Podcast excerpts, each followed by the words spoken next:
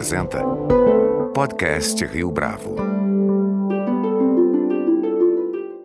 Este é o podcast Rio Bravo, eu sou Fábio Cardoso. Existe um clima de instabilidade no ar. Na história recente do país, a tensão entre os poderes jamais foi tão grande quanto agora, e as manifestações marcadas para o dia 7 de setembro têm o potencial de tornar o ambiente ainda mais tóxico. Será que os protestos podem escalar para uma situação de conflito, de violência? Para responder a essa e a outras questões, nosso convidado de hoje aqui no podcast Rio Bravo é Luiz Felipe Dávila, cientista político político, fundador do Centro de Liderança Pública e publisher do Virtu News.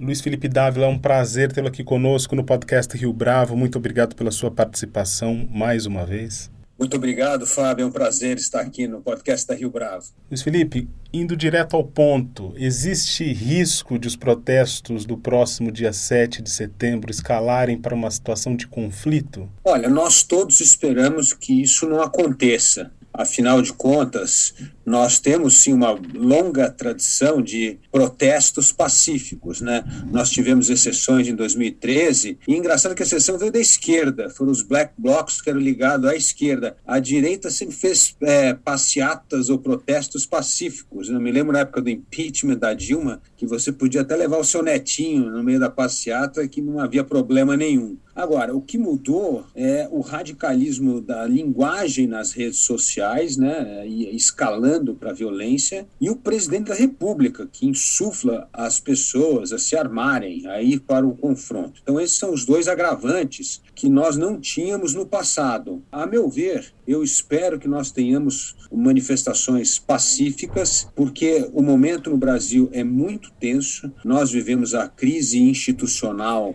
mais perigosa desde 1964 e qualquer coisa que saia de controle pode realmente colocar o Brasil numa situação muito delicada. Portanto, eu espero que nós tenhamos grandes manifestações, tanto da de, dos favoráveis ao presidente Bolsonaro quanto às oposições, mas que sejam pacíficas, porque realmente a temperatura da política já assumiu, ah, já subiu para níveis preocupantes eh, no Brasil. Você mencionou nessa sua primeira resposta o fator da linguagem e eu queria insistir nesse ponto. Por que é que desta vez se trata de uma manifestação perigosa, tendo em vista que outras já foram convocadas pelo presidente da República desde que ele assumiu o cargo? Então, porque, na verdade, quem insufla a violência é o próprio presidente da República. Essa é a mudança de atitude. Voltando ao caso dos, dos Black Blocs, o que acontece é que era uma minoria, era uma minoria radical dentro dos movimentos de esquerda. Agora não, tornou-se o discurso mainstream do presidente da República. Portanto, isso cria uma tensão perigosa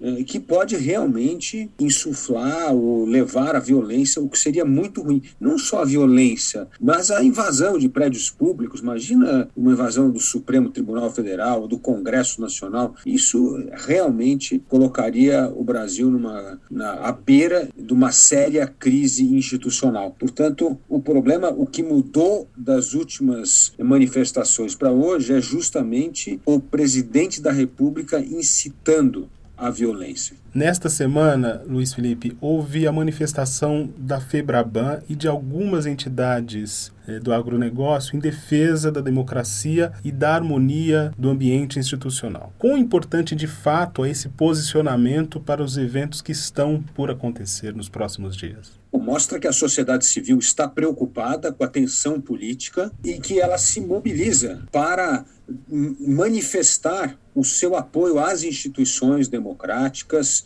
ao Estado de Direito e que não tolera nenhuma manifestação que coloque em risco essas grandes conquistas do povo brasileiro. Portanto, é mais um recado claro de que o radicalismo não tem apoio da sociedade civil. Acho que esse, essa é a mensagem clara dos manifestos. Esses manifestos têm efeito prático, na sua opinião? Eles não são apenas cartas protocolares? Não tem efeitos práticos porque demonstra, retrata justamente a preocupação e a defesa intransigente da sociedade civil às instituições democráticas. E não é só a sociedade civil, né? A própria imprensa, o mesmo parte do agro, agora já dividido, e, e os bolsonaristas e a parte do agro, que também está preocupada, porque pensa uma coisa, a insegurança política ela é péssima para os negócios ela afugenta investimento, ela prejudica a imagem internacional do Brasil, cria retaliações até tarifárias e protecionistas contra produtos exportáveis brasileiros,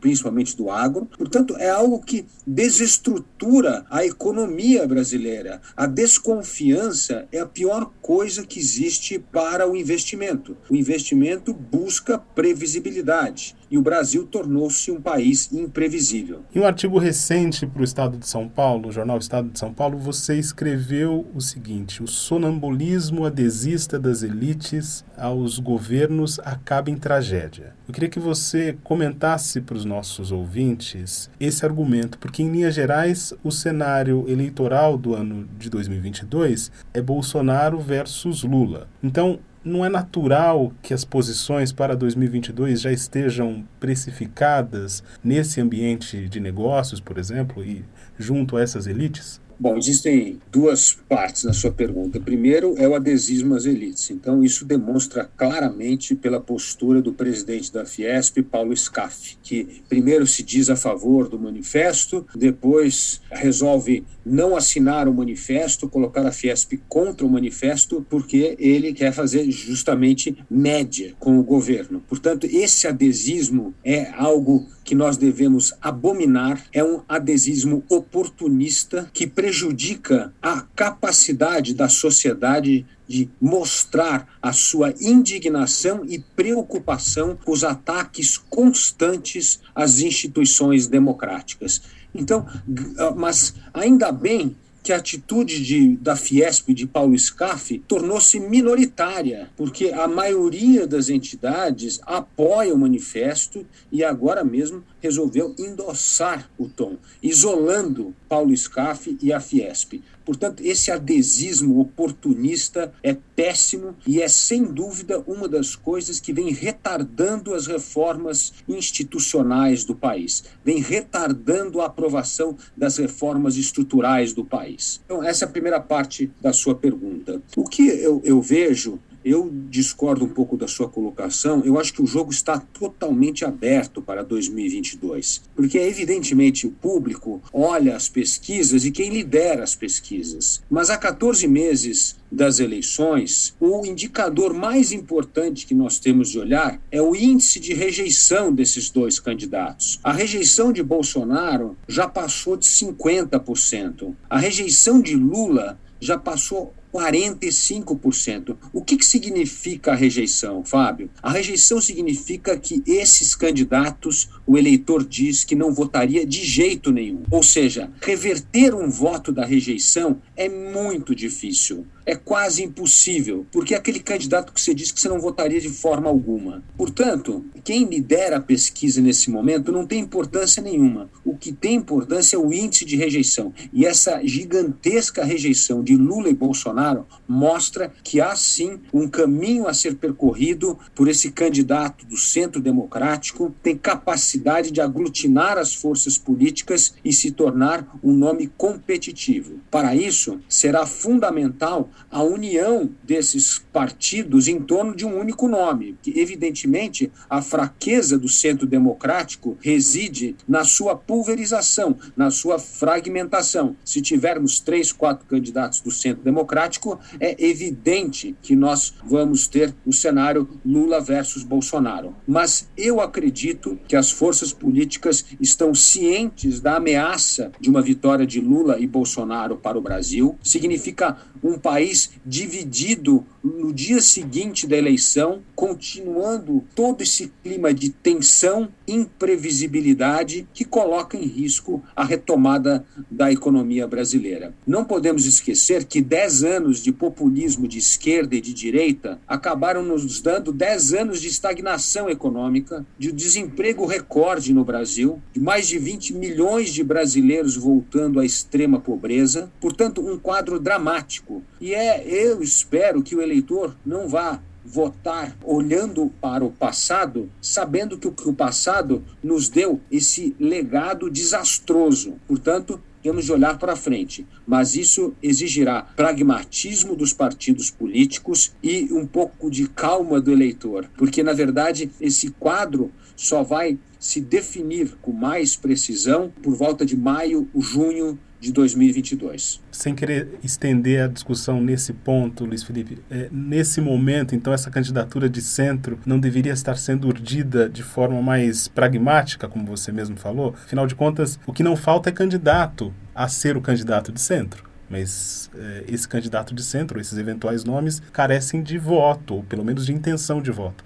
A gente não está muito atrasado para chegar a essa candidatura de terceira via, por exemplo? Não, Fábio, não está, porque a política tem o seu tempo. E qual é o tempo da política? Nós precisamos hoje de um candidato com baixa rejeição, então isso nós precisamos ver com como essas candidaturas vão se comportar, porque é justamente o candidato de baixa rejeição que tem chance de conquistar votos, parcela de Bolsonaro ou de Lula. Segundo, nós precisamos de um candidato capaz de aglutinar as forças políticas, o que não é trivial, porque hoje como você sabe, os grandes partidos políticos estão mais preocupados em eleger bancadas para o Congresso, ou seja, deputados e senadores, do que presidente da República. E aí você tem vários acertos dos palanques regionais para é, poder compor essa força de centro político. Então, essa é uma costura delicada, porque ainda há muito jogo na composição desses palanques regionais. E terceiro, esse candidato precisa mostrar potencial de crescimento. Ele não precisa liderar a pesquisa,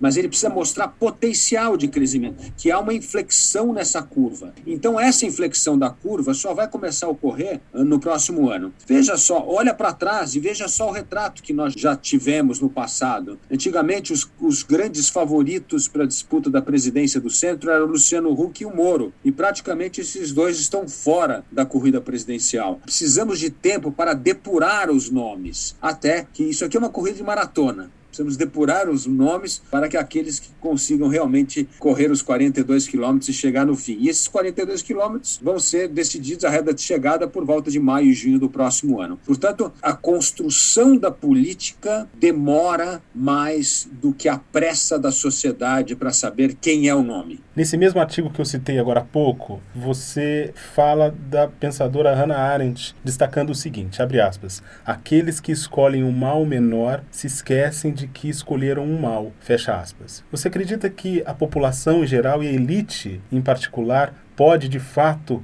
se esquecer disso em 2022, ou seja, fazer essa opção pelo mal menor e esquecer que esse ainda seja um mal? E aí eu emendo, como é que elas poderiam agir diferente? Boa pergunta, Fábio. Primeira coisa, quando você escolhe o mal menor, você quer rapidamente esquecer que escolheu mal. E essas pessoas que nessa escolha de Sofia escolheram o mal menor, muitas já se arrependeram dessa escolha. Então, isso já é um bom sinal. Um bom sinal de que provavelmente você não repetirá a dose. Agora, para a construção da candidatura de centro, não adianta sentar no sofá e ficar esperando a política definir a candidatura. É preciso o engajamento da sociedade civil. A sociedade civil vem se engajando com, com esses manifestos, com movimentos, mas é preciso deixar claro que a sociedade civil repudia o radicalismo tanto de direita quanto de esquerda, repudia a candidatura Lula e Bolsonaro e que vai trabalhar para construir a candidatura de centro. Não há como não construir essa candidatura de centro com esse engajamento cívico de forma intensa.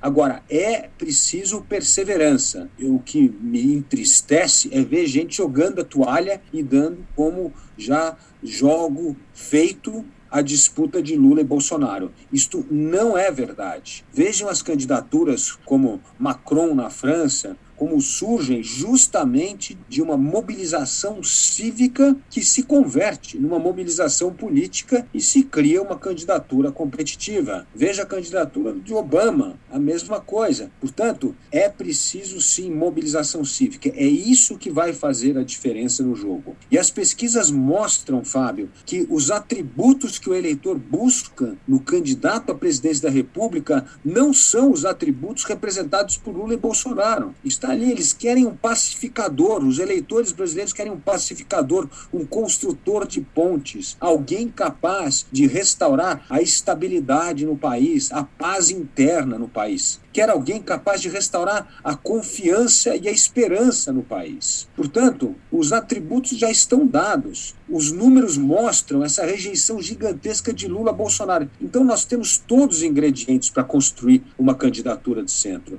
E o que vai fazer essa construção é justamente a pressão da sociedade civil. É ela que pode ajudar a avançar e apressar o processo de decisão política. Veja, Fábio, toda vez que a sociedade civil abraçou uma questão política, ela andou e foi aprovada. Lei ficha limpa, reforma da Previdência, teto de gasto, reforma trabalhista, marco do saneamento recentemente. Toda vez que a sociedade civil está organizada, pressionando a política, passa um recado claro para a política e a política reage. Portanto, o que a coisa mais importante para a consolidação da candidatura de centro é a pressão e a mobilização da sociedade civil. De volta às manifestações da próxima semana, Luiz Felipe, os grupos de esquerda também prometem ir às ruas no dia 7 de setembro. Há uma dúvida a respeito da participação de, do ex-presidente Lula, mas o fato é que a esquerda promete ir às ruas. O fato